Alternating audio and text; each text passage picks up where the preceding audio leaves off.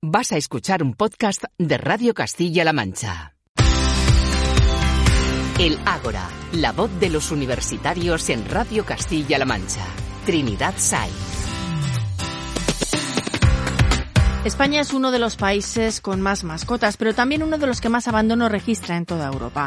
Está probado que los animales de compañía pueden aportar bienestar físico y mental a las personas con las que conviven, pero también suponen una gran responsabilidad que se prolonga durante años, a veces durante décadas. Necesitan alimento y cuidados, con el coste económico que eso conlleva y lo más importante, requieren tiempo de dedicación. Si no tienes capacidad para garantizar esa atención, no deberías tener una mascota, algo que conviene recordar en estas fechas en las que seguro que hay gente tentada a convertir un ser vivo en un regalo. En el Agora queremos recordar los derechos de estos animales, adentrarnos en los cambios que supone la nueva ley o en el trabajo que desarrollan de forma altruista las protectoras. También hacer un llamamiento. Si nos hemos decidido, es mejor adoptar que comprar. Y si no podemos tener un animal en casa, siempre podemos colaborar en su protección. Bienvenidos. Comenzamos.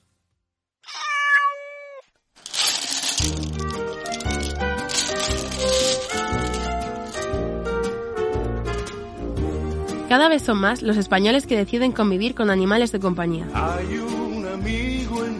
Según la Asociación Nacional de Fabricantes de Alimentos para Animales de Compañía, en nuestro país hay más de 28 millones de mascotas. Los gatos y los perros son las más comunes. El problema llega cuando descubrimos que España es uno de los países europeos donde la tasa de abandono es más alta. El estudio de la Fundación Affinity deja un balance preocupante. En el año 2021, más de 265.000 perros y gatos fueron recogidos por refugios y protectoras. Alrededor del 50% de los animales fueron adoptados, pero por desgracia el resto todavía no han encontrado un hogar. El control de la reproducción de los animales de compañía suele ser una de las mejores estrategias para reducir el abandono.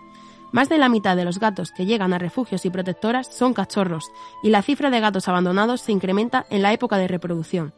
Sobre este problema nos habla Paco Martínez, presidente de la Asociación Amor Felino para el Derecho Animal en Huercal de Almería. Ellos se encargan de aplicar un método CER para el control de las colonias felinas que hay en el municipio.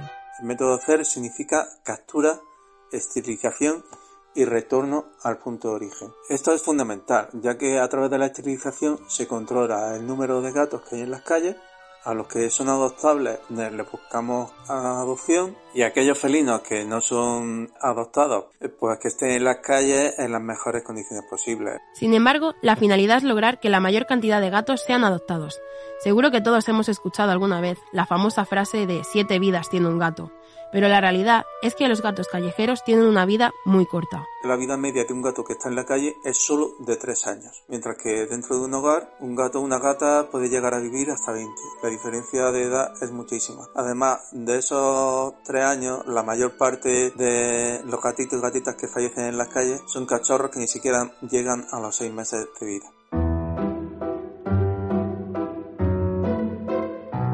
Los animales abandonados son un problema real. Además de las protectoras y asociaciones, hay ciudadanos que a título individual también están muy concienciados. Conocemos de primera mano algunos casos de perros abandonados que han tenido la oportunidad de encontrar a una familia. Lolita, un cachorro maltratado de raza peligrosa que nadie quería. En el caso de Duna, la única superviviente de una camada no deseada. Bueno, mi perra Lolita me la encontré abandonada paseando con mis otros perros que tengo. Tenía un mes y medio y estaba con un ojo prácticamente ciego. Tuvimos que llevarla al veterinario y por ser una raza peligrosa nadie quiso quedarse con ella. Y aquí está con nosotros, bastante bien y feliz y muy orgulloso de ella. La historia ocurrió hace ocho años, cuando yo iba dando un paseo por la calle y de repente escuché un ruido muy fuerte en el contenedor de la basura y resulta que había tres perritos en una bolsa muy bien atados y de esos tres solo sobrevivió mi Dunita. Los otros dos fallecieron y ahora estamos súper felices con ella y la queremos un montón. Concienciar y educar a los niños es clave en este tema. Con esta idea surgió la campaña Artivistas por las Mascotas, un concurso escolar lanzado por Purina y Enchantimals que ha contado con la participación de más de 100 colegios. Los niños debían realizar una pancarta que inspira a la sociedad con mensajes positivos sobre los derechos de los animales. Entre los premios, 500 kilos de comida para un refugio de animales. El segundo curso de primaria del colegio Fuente del Oro, en Cuenca, ha sido uno de los ganadores. ¡Hemos ganado un premio! Hemos ganado comida para los animales de los refugios. Algunas alumnas de esta maravillosa clase nos dejan un mensaje claro y conciso cuando se trata de cuidar a los animales y en especial a nuestras mascotas. No hay que abandonarlos. Una vez que los adoptas ya no los podéis abandonar. Hay que tenerlos siempre con cariño y con respeto. Es parte de nuestra familia. Y les tenemos que echar de comer a menudo. Los gatos son muy felices en casa, no en la calle. Y los perros también. Siempre hay que cuidarles con cariño porque si los abandonas estarán muy tristes. Hay que pasearlos. Y es que, tal y como nos recuerdan los niños, los animales no son un objeto de usar y tirar, son una responsabilidad que asumimos para toda la vida.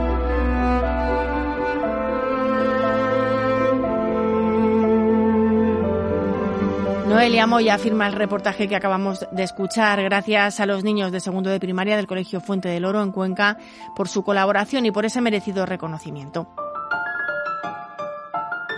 La concienciación es básica a la hora de poner freno al abandono animal en nuestro país. También es básico el trabajo que desarrollan de forma altruista numerosas asociaciones y protectoras. Marina Cazallas ha contactado con uno de esos grupos para que podamos conocer un poco mejor la labor que desarrollan, sus necesidades y las dificultades a las que tienen que hacer frente cada día. En Castilla-La Mancha son numerosos los grupos que trabajan en defensa de los animales que conviven con nosotros y que forman parte de la región. Para conocer desde dentro en qué consiste esta labor, tenemos en el programa a María Jesús Albertos, presidenta de Calzada al Rescate, una asociación que actúa contra el abandono animal desde 2021 en Calzada de Calatrava, Ciudad Real. Muy buenas, María Jesús. Hola, muy buenas. Eh, empezamos. ¿Con qué finalidad se fundó Calzada al Rescate? Pues principalmente porque estábamos viendo que era una localidad en la que los animales eh, no tenían ningún tipo de, de protección animal porque no había ninguna protectora que, que se hiciera cargo de ellos eh, a nivel asociación y de forma altruista. O sea que faltaba eh, una asociación cercana, un, una protectora cercana. Sí. ¿Y cómo funcionáis? ¿Cómo, cómo os organizáis en la asociación? A ver, nosotros partimos de un grupo de, de vecinas con los mismos intereses y, y nada, y funcionar, funcionamos pues con unas ayudas mínimas. Tenemos, tenemos un ángel de la guarda, que, que es un escritor bastante reconocido aquí en, en Calzada, que se llama Rafael Doctor, pues que nos hace varias aportaciones y, y nos cubre varias necesidades inmediatas que tenemos. Pero como, como financiación tenemos pues la venta de, pues eso, cuatro bolis, unos papeletas, unos décimos y así funcionamos. ¿Y podrías contarme qué labores hacéis para el rescate y el cuidado de animales en la localidad? Bueno, pues mm, desde un principio estamos hablando con el ayuntamiento. Lo que pasa que como es algo nuevo, pues está costando mucho trabajo pues entrar ahí, entrar en un reconocimiento eh, de la asociación y que podamos trabajar colaborando juntos. Entonces vamos un poco por libre Hemos hecho bastante rescate, nos hemos encontrado, a ver, dentro de una medida porque tampoco es un pueblo en el que se abandonen muchos animales. Lo que peor tenemos ahora mismo gestionado pues, son las colonias, que no se está gestionando por ningún eh, particular y queremos empezar a gestionar. Luego hemos encontrado, pues eso, eh, algún animal, pues esto, desaparecido, que al no tener chip no lo han eh, reclamado Hemos pedido, cuando no éramos asociación, ayuda a otras protectoras que no han dudado en echarnos una mano, como Arco de Vela, Stop Abandono, Azpagaleca. Eh, y, y, tenemos varios animales adoptados. Tenemos un caso de una perra Border Collie que nos apareció atada en un contenedor con un collar incrustado en el cuello, que luego más adelante nos dimos cuenta que tenía eh, seis cachorros. Bueno, tuvo ocho, pero vivieron seis, que tuvimos luego que criar de biberón todos adoptados, muy bien, con muy buenas familias.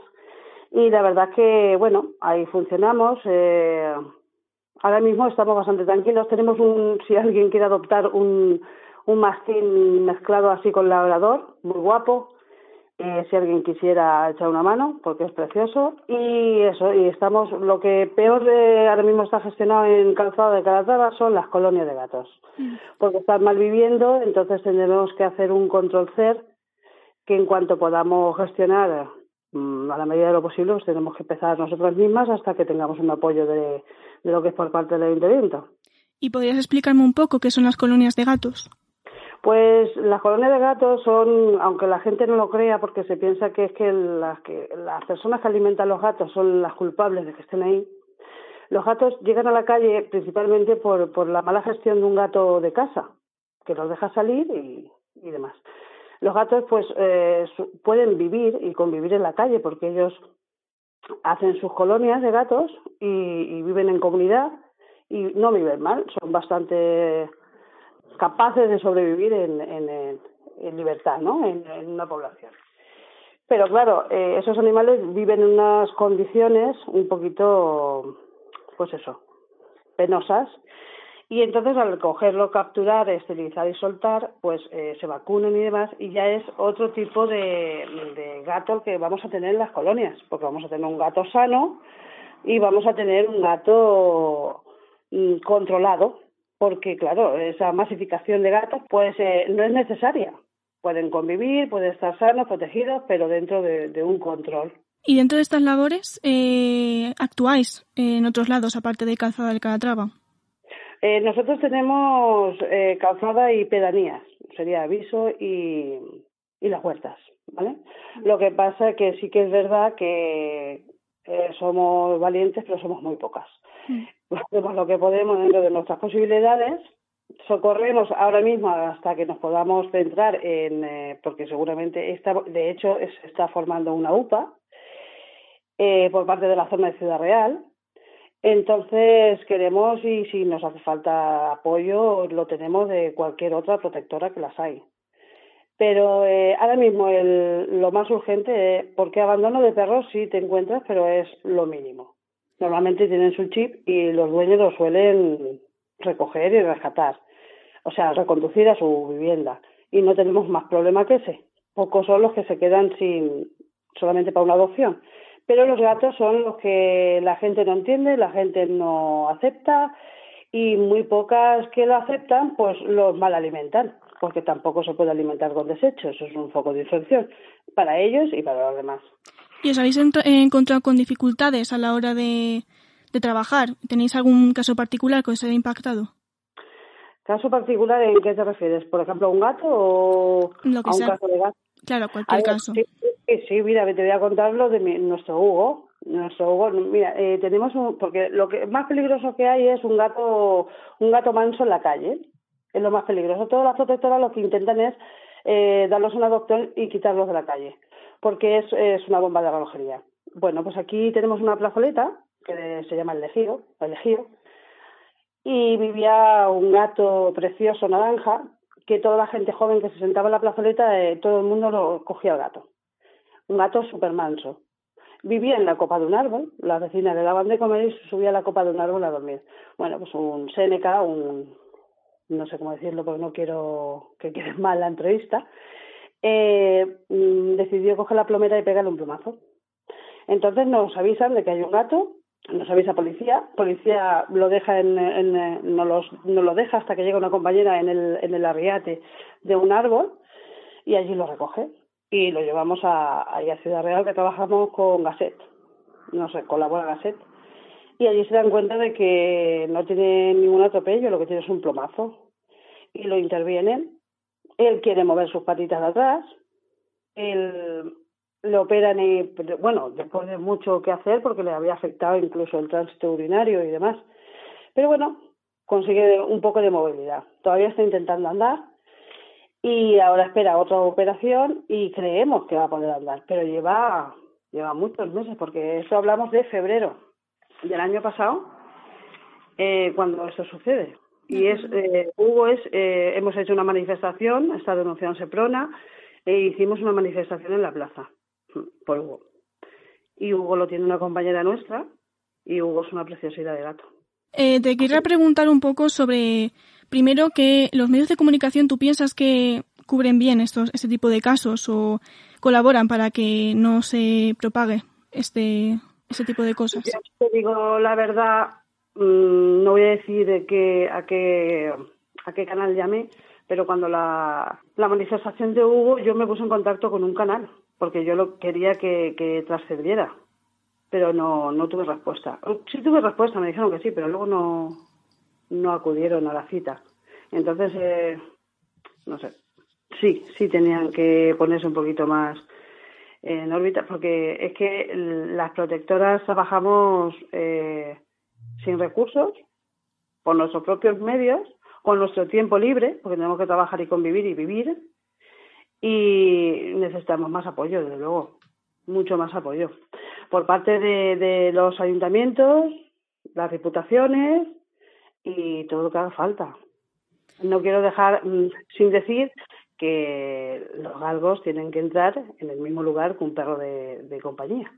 No, no, es más que un perro de compañía, no es, no es otro tipo de especie, es un perro. De acuerdo. Y por último, una última pregunta. ¿De qué manera la gente puede contribuir al proyecto para que podáis seguir creciendo y porque, para que podáis seguir rescatando animales? A ver, nosotros eh, apoyo físico y Mm, nos vendría muy bien. Pero también tenemos varias eh, publicaciones, porque nosotros tenemos página de Instagram y Facebook, en la que está, por ejemplo, aportaciones tanto a, a, la, a la cuenta bancaria como tenemos también el teaming o aportaciones de mantas, comida. O sea, cuando te metes en la página de Facebook o de Instagram, eh, perfectamente lo explica. Hay unas publicaciones en las que explica cómo puedes eh, aportar o colaborar. La parte personal también es necesaria, o sea que si hay voluntarios también viene muy bien. De acuerdo, pues muchísimas gracias, Mara Jesús. Muchas gracias. Eh, por favor, casas de acogida. Necesitamos casas de acogida. De acuerdo. Muchísimas gracias por, por la charla.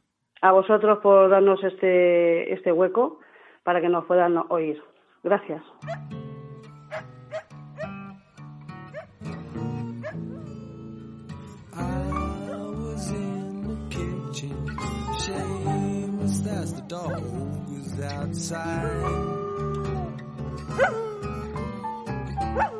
El Ágora, Radio Castilla-La Mancha. Hemos hablado ya de la responsabilidad de tener una mascota y de los problemas que conlleva su abandono a nivel sanitario.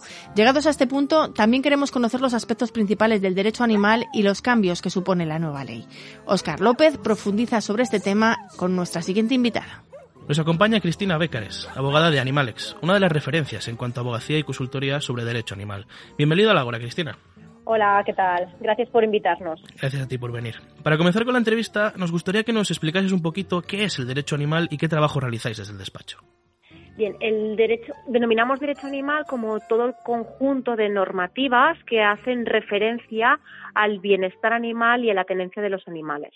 Por lo tanto, incluimos aquí Código Penal, incluimos ordenanzas municipales, es decir, ámbito administrativo, también todo lo relativo a derecho civil, por ejemplo, tenencia de animales, en régimen de custodias compartidas también de estos animales. Es decir, abarcamos diferentes ramas del derecho, solo que por la finalidad que es dedicada específicamente a los animales, lo denominamos derecho animal. Muy bien. ¿Y crees que esta rama del, del derecho está lo suficientemente extendida o aún faltan profesionales especializados en estos asuntos? Pienso que poco a poco cada vez somos más los profesionales que vamos bueno, especializándonos en, en, este ámbito. Lo que pasa es que a fecha de hoy todavía hay mucho desconocimiento. Ya no hablo de... Antes nos encontrábamos más que ahora con el hecho de que había compañeros o compañeras que como que le restaban importancia a estos a este ámbito. Ahora cada vez más nos damos cuenta que la gente respeta el ámbito del derecho animal, pero sigue faltando esta especialización. Como te comentaba antes, cada vez somos más, pero siguen habiendo territorios en los cuales no hay esta esta especialidad. Vamos a entrar en materia. Por ley, ¿a qué está obligado el dueño de un animal? Pues mira, lo más importante de todo es saber dónde residimos. ¿Por qué te digo eso? Porque al final en cada en cada comunidad autónoma o ciudad autónoma hay una normativa en el ámbito administrativo, porque porque cada comunidad regula en base a las competencias que tiene atribuidas. Por lo tanto, no es lo mismo eh, residir, por ejemplo, en la zona de Galicia que residir en la zona de Andalucía, Cataluña u otras. Dependiendo de dónde residamos, vamos a tener unas u otras obligaciones. Por norma general, la que es obligatoria para todo el territorio es obligación de identificar a los animales. Cuando hablo de animales me refiero animal de compañía, perro gaturón. De manera que cualquier persona que conviva con un animal, que sea titular de un animal, tiene la obligación de tenerlo identificado a través de un microchip o en algunos sitios a través también de un tatuaje. Luego también es obligatorio, dependiendo de la comunidad, censar al animal, es decir, acudir ante el ayuntamiento del municipio donde reside y dar de alta en el censo municipal. Digo depende de la comunidad porque hay comunidades que, por ejemplo, los gatos están fuera de esta obligación de censar y en cambio en otras comunidades es obligatorio para todos los animales de compañía. Luego, más allá de, estas básicas, hay comunidades que sí que obligan a tener seguros de responsabilidad civil, algunas obligan eh, en cuanto a cómo podemos pasear con los animales, el uso de determinadas correas, prohibiciones de pes a partir de determinados pesos, también uso o prohibición de determinadas correas. Entonces, lo más importante es, primero, centrarnos en qué lugar nos encontramos y a partir de ahí ver qué obligaciones tenemos cada uno. Porque además también, te comentaba comunidades autónomas, pero voy más allá. hay municipios, porque al final también es una competencia local, hay municipios que prevén mayores prohibiciones o mayores limitaciones que otros. Sí, ahora, como casi, como casi todo, dependiendo de dónde vivas, hay cambios de leyes, pero lo que sí es, lo que sí es algo que está en el panorama nacional es la nueva ley de bienestar animal, ¿no? Que yo creo que va a cambiar un poquito ese panorama legislativo. Entonces, quería preguntarte a ti como abogada, ¿cuáles son estos principales puntos que cambian con la ley y cómo va a cambiar la forma en la que defienden los animales? Mira, como puntos destacables de esta, de esta ley, primero de todo debemos tener en cuenta que ahora mismo todavía no está en vigor, todavía no sabemos cuál va a ser el futuro de la misma a fecha de, a fecha de hoy. Veremos cómo se acaba desarrollando. Ah, lo que sí que es cierto es que con, con el proyecto que tenemos ahora mismo en manos, es decir, con, en la fase en la que nos encontramos, lo que sí que podemos decir es que da un paso adelante importante en materia de bienestar y tenencia de animales.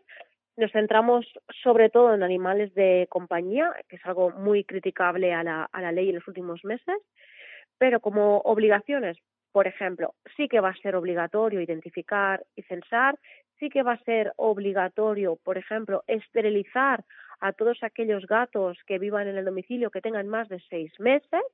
Antes hablaba también de esterilizar perros, en este caso ya no, sino que únicamente los gatos de más de seis meses.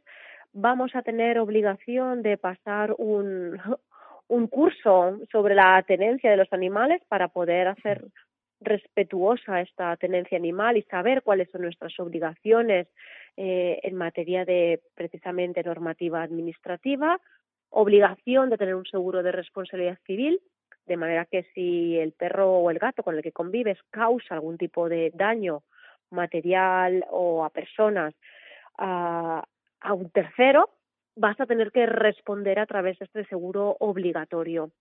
O luego, por ejemplo, también se hablaba del, del famoso DNI que salió en, en algunos medios de comunicación. Estamos hablando precisamente de un historial desde un inicio hasta el final de la vida del animal. De manera que vamos a saber de dónde viene este perro o este gato, es decir, dónde ha sido adoptado o dónde ha sido comprado para aquellas personas que opten por la, por la compra en criadores oficiales. Y vamos a ver todas las revisiones veterinarias que se le ha ido realizando a ese animal hasta el momento de su fallecimiento. Es decir, hablaríamos de un historial de vida del animal. Mira, preparando este programa nos hemos dado cuenta de que hay un dato que publica National Geographic y es que España es el país de Europa donde más animales se abandonan por día. Cifraban en 700 este número. Entonces, claro, esto habla de la importancia de vuestro trabajo. ¿Qué tipo de sanciones se le puede poner a las personas que se demuestran que han abandonado una mascota? Mira, eh, tenemos dos vías para poder atacar esto. Por una parte tenemos las normativas administrativas, que al final a lo que nos vamos es a sanciones económicas y dependerá, como te comentaba antes, de cada comunidad o cada municipio, pero vamos un poco más allá. Y es que en materia de abandono, del mismo modo que ocurre en materia de maltrato, existe la posibilidad de acudir ante el Código Penal. Es decir, el Código Penal prevé que aquellas personas que puedan abandonar animales en situaciones o en condiciones en las que pueda peligrar su vida o su integridad, serán castigados con una pena de multa, una pena de multa que actualmente va de unos seis meses. ¿Esto qué significa? Esto significa que van a ver cuál va a ser tu capacidad económica y en función de eso se impone la pena multa día. Por ejemplo, la más habitual ronda de 6 a 10 euros mensuales, ay, perdón, de 6 a 10 euros diarios. De manera que estamos hablando que una persona que abandone un animal poniéndolo en peligro, se le podría imponer una pena de multa de hasta seis meses pagando la cuota de 6 euros diarios. Mm, estamos hablando más o menos de unos mil euros, más o menos. Sí. Mira, otro asunto que, que muchas veces está ahí en el, en el centro de, la problemática es que muchas veces la gente se queja de los altos precios que puede tener a lo mejor un veterinario, ¿no? Entonces, eh, nos hemos visto también que hay mucha gente que quizás abandone el animal porque no puede contener estos gastos. Entonces, yo quería preguntarte mm, si existe alguna medida o alguna iniciativa para que desde las autoridades se ayude con este tipo de, de actividades, los veterinarios.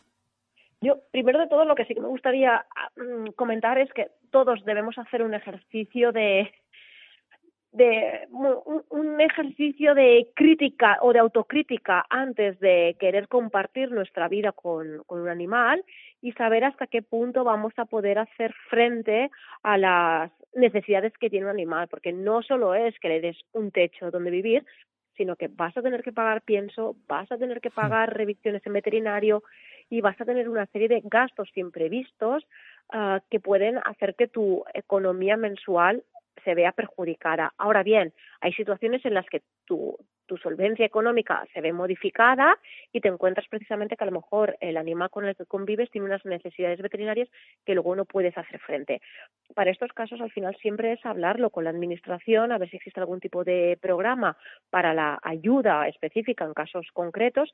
Me consta que hay ayuntamientos que desde desde los centros de protección o desde según qué partes de servicios sociales se da ayuda de forma puntual algunos incluso con servicio de, pienso a las personas, es decir, a las personas que alimentan estos animales, que esto podría ayudar a la persona, más que nada porque el abandono tiene que ser la, es decir, el abandono no puede, no te lo puedes plantear en ningún momento y la cesión a asociaciones tiene que ser la última opción. Entonces busquemos siempre alternativas de la mano precisamente de las administraciones públicas o de la mano de asociaciones. Y para terminar, Cristina, ahora que se acercan estos meses de regalos, ¿qué mensaje le darías a la sociedad que nos está escuchando sobre las mascotas? Bueno, que, los animales, los animales y en particular los animales de compañía no son un regalo. Que nadie se plantee regalar ningún animal, el típico cachorrito, que nadie se lo plantee porque el cachorro que regalas hoy es el perro que a lo mejor acaba abandonado en el mes de agosto. Por lo tanto, mucho cuidado con esto y también debemos ser conscientes que a lo mejor nosotros pensamos que a una persona le va a hacer un bien el convivir con, un animal y esa persona no nos está diciendo que quiera convivir con un animal. Por lo tanto, lo que decía antes, un poco de autocrítica, un ejercicio de responsabilidad individual por parte de cada uno y vamos, hay mil y un regalos que podemos hacer a nuestros seres queridos prescindiendo totalmente de los animales. olvidémonos de los animales, no son cosas. Pues nos parece un mensaje importantísimo y la verdad que te agradecemos estos minutos que seguro que han servido para despejar las dudas de muchos ciudadanos. Todo lo que sea informar sobre este tipo de asuntos para intentar concienciar a la gente es bienvenido y esperemos que dentro de unos años pues el número de mascotas abandonadas baje drásticamente. Muchas gracias, Cristina. Muchas gracias a vosotros.